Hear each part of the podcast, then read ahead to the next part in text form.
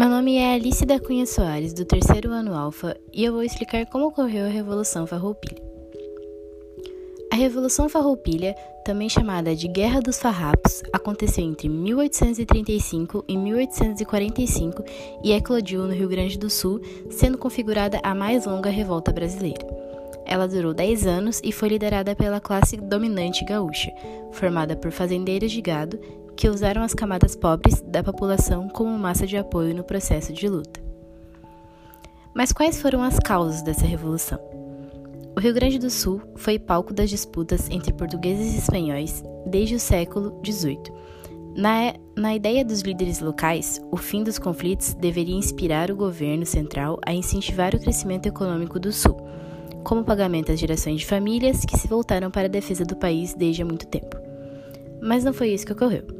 A partir de 1821, o governo central passou a impor a cobrança de taxas pesadas sobre os produtos rio-grandenses, como erva mate, sebo, graxa, etc. No início da década de 30, o governo aliou a cobrança de uma taxa extorsiva sobre o charque gaúcho e incentivos para a importação do prata. Ao mesmo tempo, aumentou a taxa de importação do sal, insumo básico para a fabricação do produto. Sendo assim, toda a revolta foi causada por causa da insatisfação dos estancieiros gaúchos com a política fiscal do governo brasileiro. Mas como ocorreu a revolta? A revolta realizada pelos farrapos iniciou-se em 20 de setembro de 1835 e espalhou-se por parte considerável do território do Rio Grande do Sul.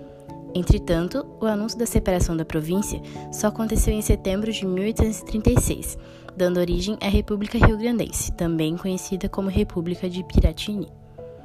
A Guerra dos Farrapos teve como líder o estancieiro Bento Gonçalves, que inclusive foi o presidente da República Rio-Grandense por algum tempo. Outros nomes importantes foram o italiano Giuseppe Garibaldi e o do militar brasileiro David Canabarro.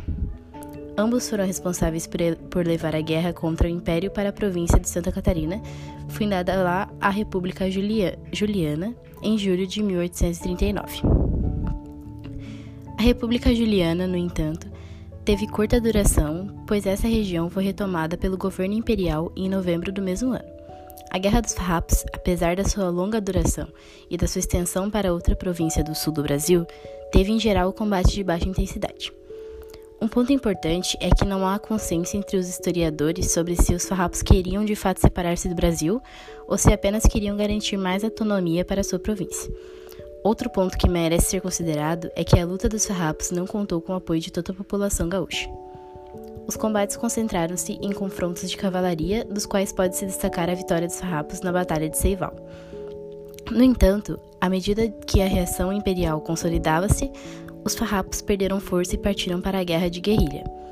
Para conter a revolta da província do Rio Grande do Sul, o governo brasileiro nomeou Luiz Alves de Lima e Silva, o Barão de Caxias.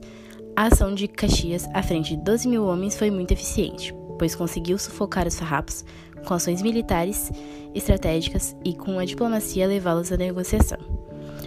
Como ocorreu o fim da Revolução?